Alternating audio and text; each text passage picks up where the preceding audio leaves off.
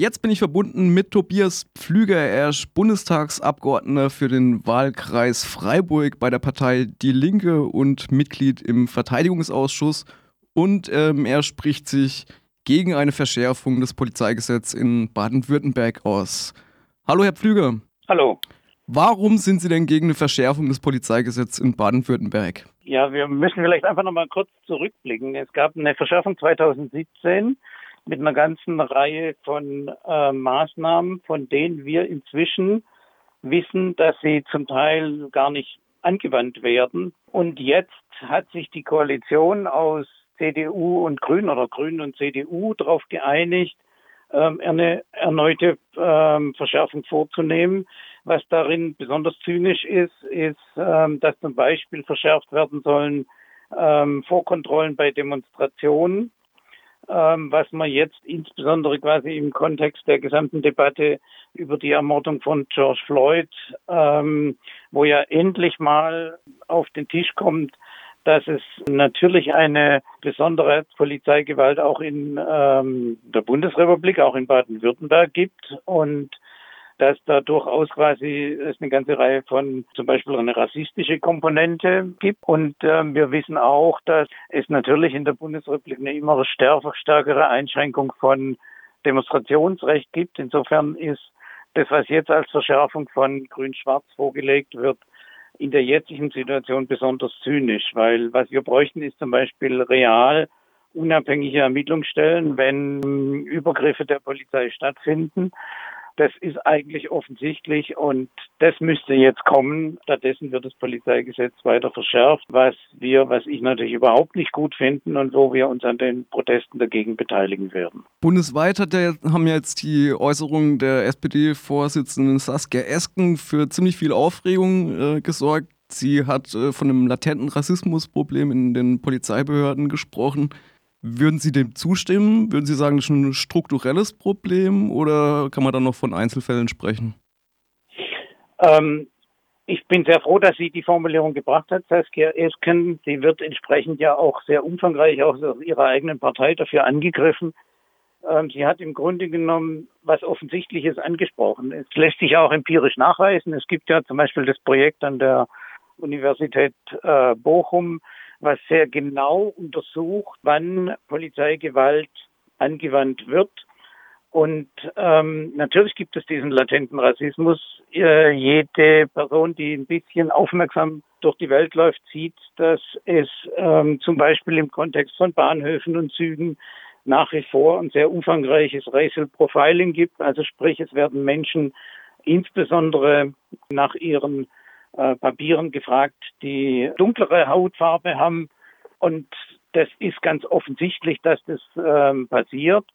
Ähm, und insofern hat sie völlig recht. Und ich würde sie dann nicht nur verteidigen in ihrer Aussage, sondern ich würde sogar eins drauflegen und sagen, es ist endlich dringend notwendig, dass das, was als an Polizeigewalt regelmäßig passiert, mal systematisch aufgearbeitet wird und ähm, es ist ja quasi in sich logisch, dass Polizei, wenn sie so entsprechend ausgebildet und ausgerüstet wird, wie sie Stück für Stück ja auch in Baden-Württemberg ausgerüstet und ausgebildet wird, auch entsprechend gewaltmäßig auftritt. Und wir haben genügend Fälle, wo einfach ohne konkreten Anlass Leute zusammengeschlagen werden von Polizisten. Und wir haben genügend Fälle, wo spezifisch auch Menschen mit dunklerer Hautfarbe besonders diskriminiert werden. Insofern, äh, es gibt ein systemisches Problem und da nur auf die USA zu zeigen, ist peinlich, sondern es ist natürlich ein grundsätzliches Problem, was auch für die äh, deutsche Polizei gilt und auch die Polizei in Baden-Württemberg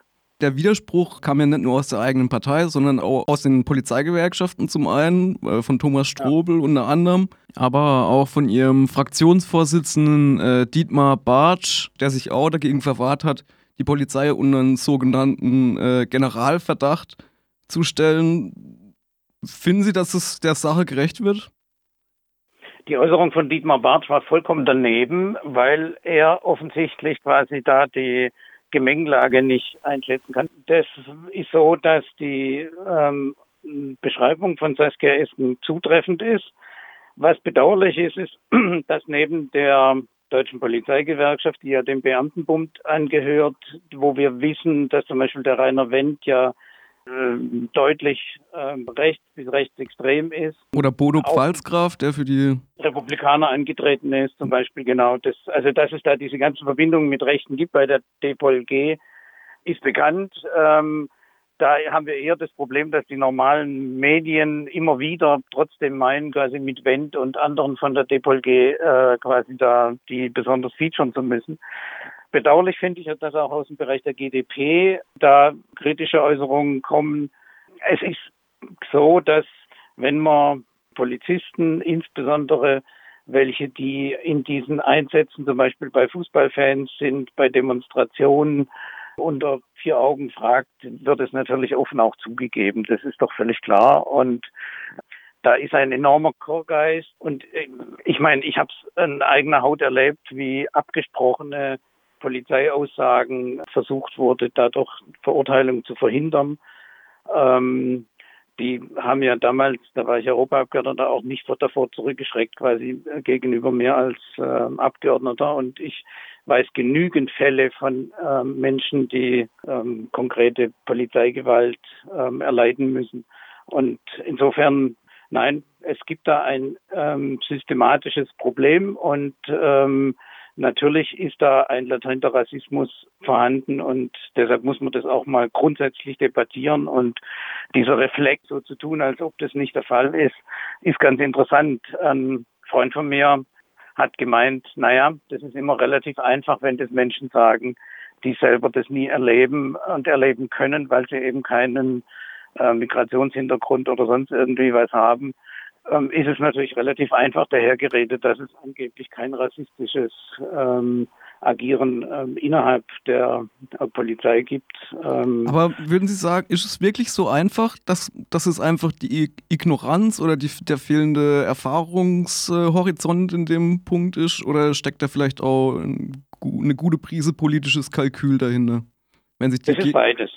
Das ist beides. Es ist doch auch so, dass bei einem Teil einfach ähm, die wissen es nicht, die haben es nicht erlebt ähm, und haben es leider auch dann offensichtlich zu wenig berichtet bekommen. Und bei anderen ist das vollkommen klares politisches Kalkül. Es ist doch völlig klar, dass ähm, Leute wie Wendt und politisch ähm, Verantwortliche im Bereich CDU, CSU, das ist völlig klar, dass das Kalkül ist, da so zu tun, als ob es da kein Problem gäbe. Ähm, doch, es gibt ein Problem, das ist quasi direkt ähm, auch in dem, wie Polizei ausgebildet und ähm, quasi agiert, ähm, mit beinhaltet. Und das muss man einfach mal klar benennen. Wie erklären Sie sich, dass die GDP da mit auf den Zug aufspringt? Ich würde mal so sagen, ähm, bei der GDP ist Teil der DGB-Gewerkschaften. Wir haben im Bereich der DGB-Gewerkschaften zum Teil sehr klare Äußerungen, ähm, auch äh, gegenüber quasi dem, was jetzt in den USA passiert ist, wo ich mich sehr freue drüber. Und da ist es einfach so, das ist vermutlich auch ein bisschen ein Kampf drum, quasi wer vertritt welche Polizisten. Es ist bedauerlich und da muss man, glaube ich, relativ hart in die Debatte auch mit den GDP-Kollegen, ähm, weil das sind Positionierungen, die also einfach zu wenig selbstkritisch gegenüber da einem Reihen. Ähm, ich meine, Baden-Württemberg hat eine Tradition brutaler Polizeieinsätze und ähm, genau das ist was, mit dem man sich dann auch einmal auseinandersetzen sollte. Und nicht nur das, also es gibt den äh, Fall Uri Schallow von 2005. Zum Beispiel. Dass in dem Fall es relativ klar ist, dass der Uri Schallow äh, quasi von äh, innerhalb quasi eines, eines Polizeigebäudes ähm, offensichtlichst ähm, ich würde den Begriff ermordet benutzen, wurde, ähm, das ist, die ganzen Indizien sind so eindeutig. Also da gibt es ja auch in der Bundesrepublik eine Tradition, ähm, in Anführungszeichen, von äh, getöteten, ähm, ähm, dunkelhäutigeren Menschen als äh, ähm, also das auch gibt es in der Bundesrepublik genau die also eine Tradition natürlich äh, nicht so heftig wie in den USA, aber selbstverständlich gibt es die hier. Und ähm, dem, der muss, dem, dem muss er sich mal endlich stellen auch. Heute ist noch ein anderer Fall bekannt geworden, beziehungsweise Sie haben den mit öffentlich gemacht, wenn ich das richtig verstehe. Sie sind Mitglied im Verteidigungsausschuss. Ähm, und da gibt's, äh, ist ein Fall bekannt geworden von einem KSK-Soldaten, der dann Teil von der identitären Bewegung wurde. Können Sie da vielleicht noch kurz was dazu sagen? Ja, also ähm, es war so, dass ähm, sich ja bei dieser ganzen Ermittlung über den äh, über Neonazis rechtsextremes Agieren innerhalb der Bundeswehr gezeigt hat, dass einer der Hotspots des Kommando Spezialkräfte ist. Nicht weiter verwunderlich, weil kampforientierte Truppe und ähm, quasi Elite-Truppe und das zieht natürlich besonders Rechte an. Und ähm, es wurden quasi jetzt 20 Fälle genannt und von diesen äh, Fällen ist es jetzt so, dass einer ähm, wissen wir jetzt konkreter, dass ähm, der ähm, sehr nahestehend zu der identitären Bewegung war, in den USA die letzten Jahre stationiert war und ähm, jetzt sich herausstellt, dass genau er ähm, einer der beiden Soldaten war, die damals Murat Konatz zusammengeschlagen haben und quasi sich dadurch diese Traditionslinie auch zeigt, das rechtes ähm, Agieren und sich ja im Grunde genommen auch systemisch quasi innerhalb vom Kommando Spezialkräfte zeigen. Das ist jetzt heute öffentlich geworden, ähm, dass dieser Fall, dass es dann diese Kontinuität von Murat Konrad bis heute gibt und ähm, der ist jetzt suspendiert worden und ja, wir müssen einfach darauf hinweisen, dass immer wieder ähm, über diesen Sachverhalt, dass das Kommando Spezialkräfte natürlich besonders Rechte anzieht, ähm, darauf hingewiesen wurde, aber ähm, de facto nie Konsequenzen draus gezogen wurden. Und ähm, das ist jetzt quasi einfach ein weiterer Fall in dieser langen Kette dieser ähm, rechtsextrem neonazistisch auffallenden Personen dort in dem KSK. Wie würden Sie denn ähm, damit umgehen? Also in Minneapolis wurde jetzt die Polizeibehörde aufgelöst und soll neu konzipiert werden, oder davon gehe ich jetzt mal aus. Ähm, ist so eine Truppe wie zum Beispiel die KSK, ist die reformierbar oder müsste man die eigentlich auflösen? Also bezüglich des Kommandos Spezialkräfte ist so, dass äh, ich von Anfang an seit der Gründung 1996 gesagt habe, das Grundkonstrukt ist falsch und ich bin für eine Auflösung des Kommandos Spezialkräfte. Und diese ähm, Notwendigkeit einer Auflösung des Kommandos Spezialkräfte zeigt sich jetzt durch einen äh, Fall nach dem nächsten innerhalb vom Kommando Spezialkräfte umso deutlicher.